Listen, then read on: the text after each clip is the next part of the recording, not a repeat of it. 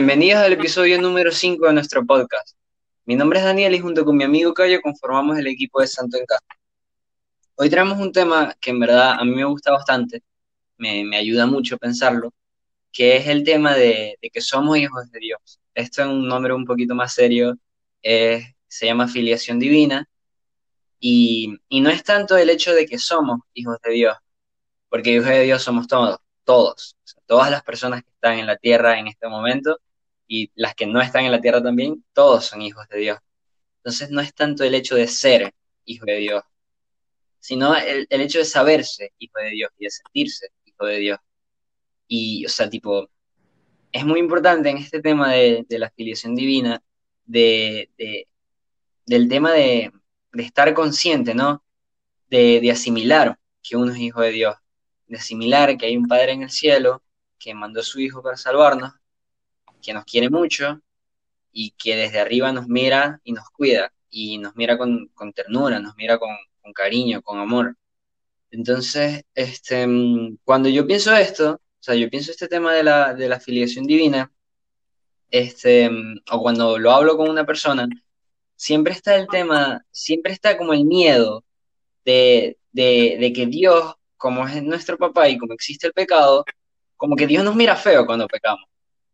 Eso es un, es un miedo con el, que todos vivimos. Estoy seguro que, tú, Cayo, te has sentido así alguna vez, que, no sé, cometes un, pecado o cometes tantas veces el mismo pecado que dices, no, hasta aquí llegué, ya Dios no me quiere, ya está decepcionado de mí, ya el ángel custodio no pudo conmigo. Aquí fue. o sea, tipo, exacto, como que ya, me rindo.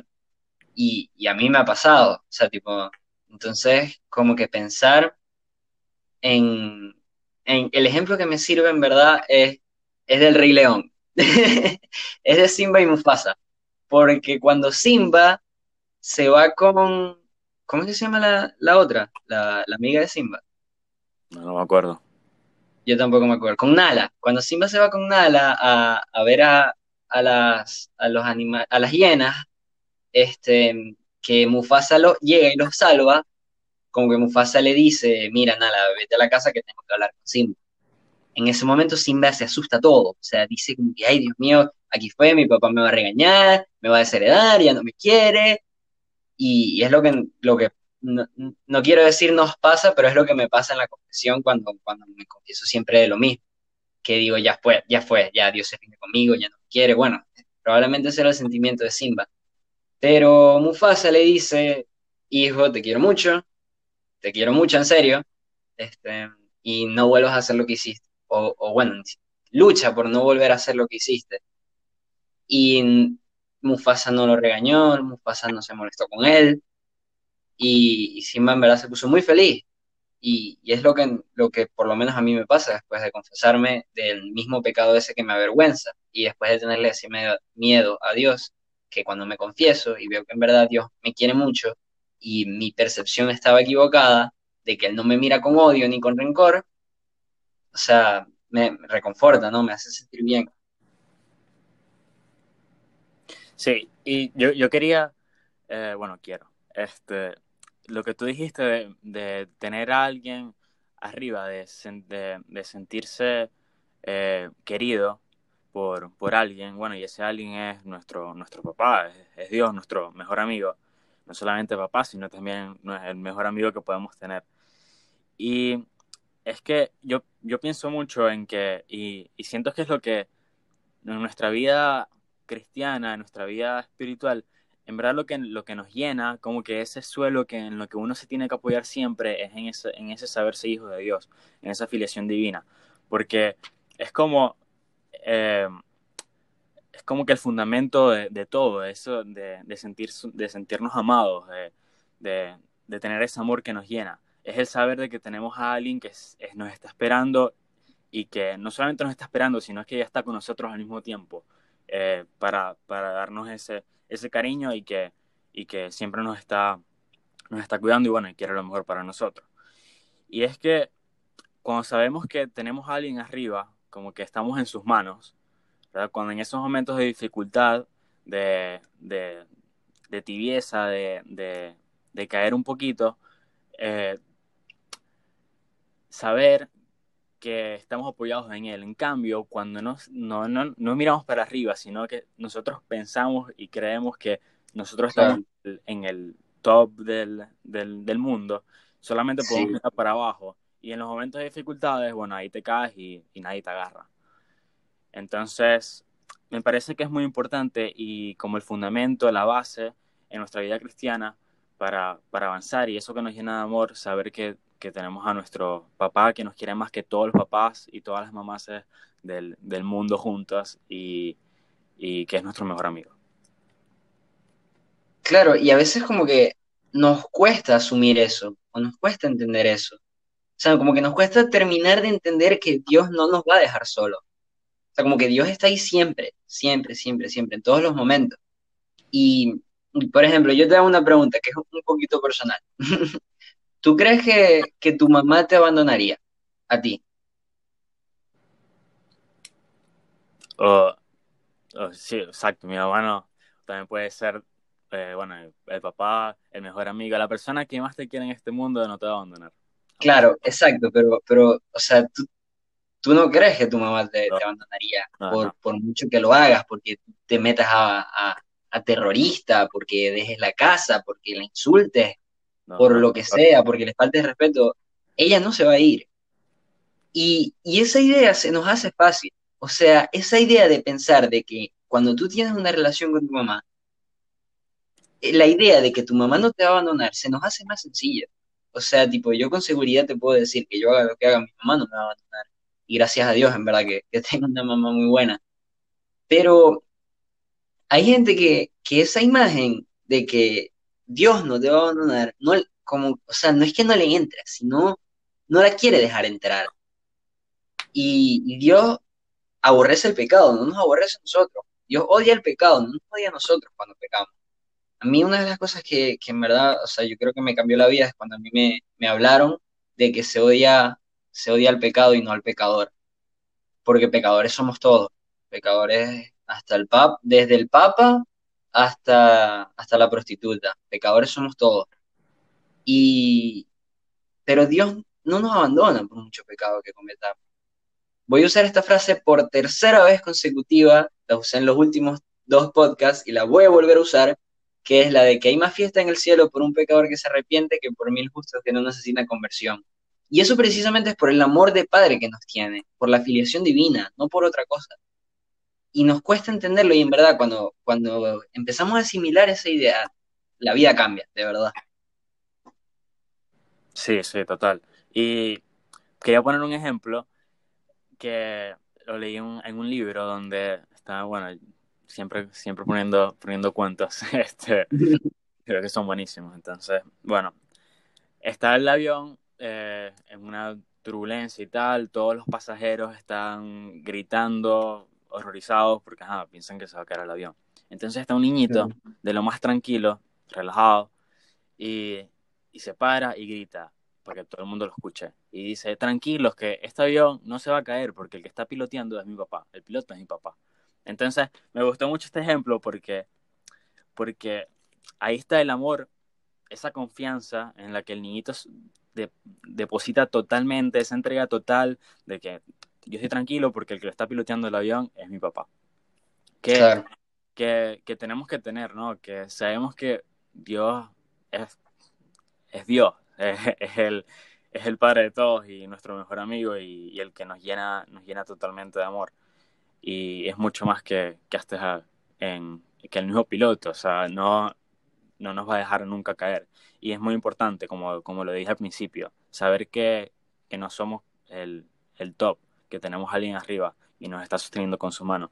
Y un consejo que, bueno, dos consejos que quiero dar, es que llamen a Dios en la oración, a Jesús, por su nombre. No tengan miedo de llamarlo por su nombre, de decirle, este, no sé, como, como sea que ustedes lo llamen, algo personal. ¿Qué fue pana? Sí, sí, pana o no sé, es lo que sea. Llámenlo por su nombre, ténganle confianza.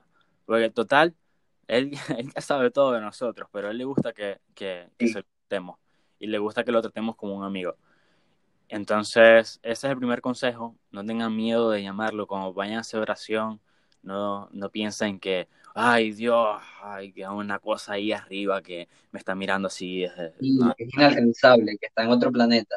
Sí, sí, que, que, está ahí viendo en dónde pongo, dónde meto la pata para mirarme feo. No, este, mírenlo como, como a ese pana que está al lado de ti y está escuchando. Eh, así como llamas a tu mejor amigo. Y el segundo consejo es, que es lo que casi siempre digo en, todo, en todos los episodios, y que me parece algo fundamental, algo esencial, lo más importante eh, en nuestra vida espiritual, que es la oración.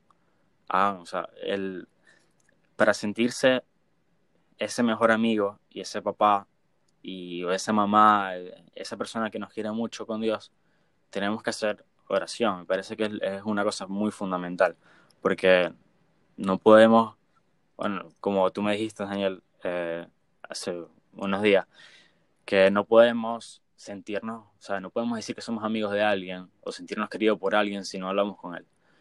Entonces, esos dos consejos me parecen súper importantes, el de la confianza y el de, y el de conocerlo.